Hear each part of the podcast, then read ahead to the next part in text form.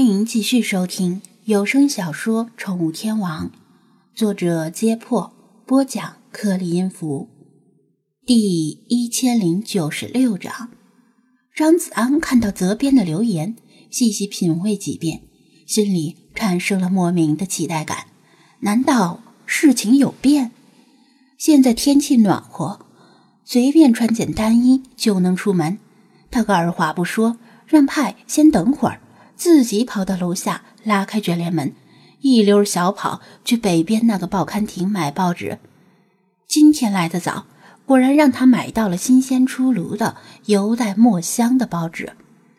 虽然不是头条，但头版角落里找到一篇豆腐块大小的文章，署名他很熟悉，又是那个朱继胜。文章的题目是《文学批评勿要矫枉过正》。这次似乎是匆忙写就，比较短，不像上次长篇大论，但总体的意思很明确，表达了对网络文学不应该一刀切，应该具体问题具体分析，要引导和扶持网络小说健康有序发展。传统文学和网络小说并非对立的，可以起到互相促进的作用。文章的最后。隐晦地表示上期文章的内容出现歧义，派的小说应该是被放在推荐阅读的名单里，但是由于行文和排版的错误，导致其蒙受不白之冤，在此向小说作者表达诚恳的歉意。张子安一口气读完，长舒一口气，压在心头多日的阴霾终于一扫而空。不过。这人的解释看起来很可疑，真的是行文与排版的错误吗？顶着这么大的名头，在发行量这么大的报纸上刊发头版头条的文章，居然不先自行校对一下就把稿件发给了编辑？考虑到这人偌大的年纪，会犯这种错误也不是完全不可能，但总觉得怪怪的。现在顾不上考虑那么多，他拿着这份报纸，又一路小跑回到宠物店，上到二楼，兴奋地把报纸拍在书桌上，指着让派看。派，不用担心了，你的小说啊平反了。吱吱，无精打采的派被他吓了一跳，在他的连声催促下，才仔细阅读那篇文章。真没想到，你居然是被误伤的。这也算是够倒霉的，不过啊，因祸得福，这人的影响力那么大，被他点名推荐，效果应该足够弥补之前被拿掉推荐位的损失了。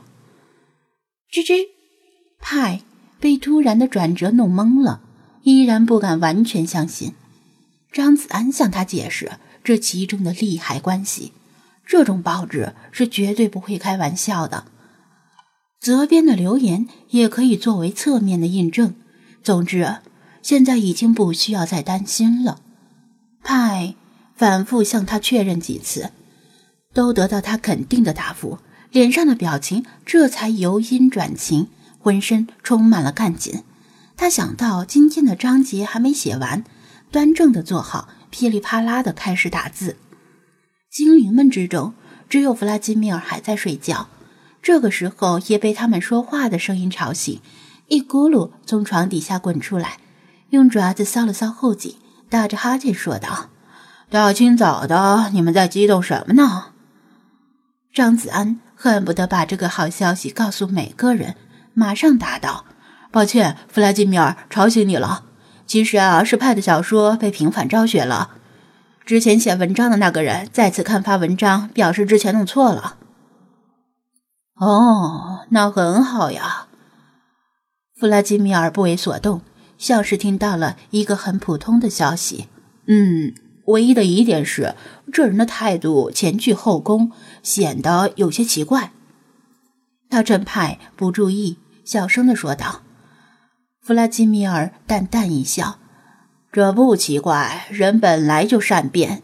再说，他之前可能真的弄错了。”总之没事了就好，应该是没事了。张子安由衷希望如此。派的事儿暂时告一段落，只等责编上班再向责编确认一下。弗拉基米尔胡乱地抹了抹脸，就甩着尾巴跑去楼下。他看了看手机，一夜过去，又多了好几条未读信息。除了媒体记者的采访要求之外，有一阵没联系的崩坏世界发来一封电子邮件。崩坏世界是他从望海阁论坛里认识的，这人编写了一份网络爬虫程序，率先发现了虐猫事件已经在全国范围内蔓延。那份网络爬虫程序一直放在笔记本电脑的自启动列表里，只要派打开电脑写小说。程序就一直在后台运行，自动收集、分析、整理全国各地论坛里的虐猫事件。现在已经不需要这份程序了，找个时间把它删除就行。崩坏世界，我本来还有所怀疑，不过真让你说对了。通过这几天的观察，我发现全国范围内的虐猫事件正在迅速平息，平息的速度之快，就像是把一盆冷水浇到炭火上。几乎把把火完全浇灭了，只剩下几点零星的火星还在燃烧，应该是个例。我很好奇，你是怎么提前知道的？之前你说这是由于社会主义精神文明建设取得了阶段性成果，应该不是认真的吧？张子安当然是认真的。他感谢对方慷慨的共享爬虫程序。但其中内情不方便向对方解释。邮件发出去之后，没想到对方马上又回复了一封邮件。看来这人已经睡醒了，或者还没睡觉。以张子安对技术宅的了解，多半是后者。崩坏世界，好吧，既然你不打算说，那我就不追问了。毕竟每个人都有秘密。张子安把这当成日常的闲聊。他与崩坏世界素未谋面，因虐猫事件在论坛上结识，彼此没什么了解。现在虐猫事件已经平息，不出意外的话，这可能就是他与对方最后一次联系了，然后慢慢互相淡忘。这如同网络游戏里结识的朋友，无论玩游戏的时候多么投缘，大部分也会随着该游戏热潮的减退而不再联系，最后。随着游戏的关服而彻底彼此遗忘，因为游戏就是彼此联系的纽带，就像虐猫事件是张子安与崩坏世界的纽带。张子安本以为如此，以两个滑稽的表情作为结束，也挺不错的。没想到他刚放下手机，准备去楼下做每日例行的清洁工作，对方又发来一封邮件。崩坏世界，虽然虐猫事件已经有结束的迹象，但我想提醒你，世界依然处于崩坏状态。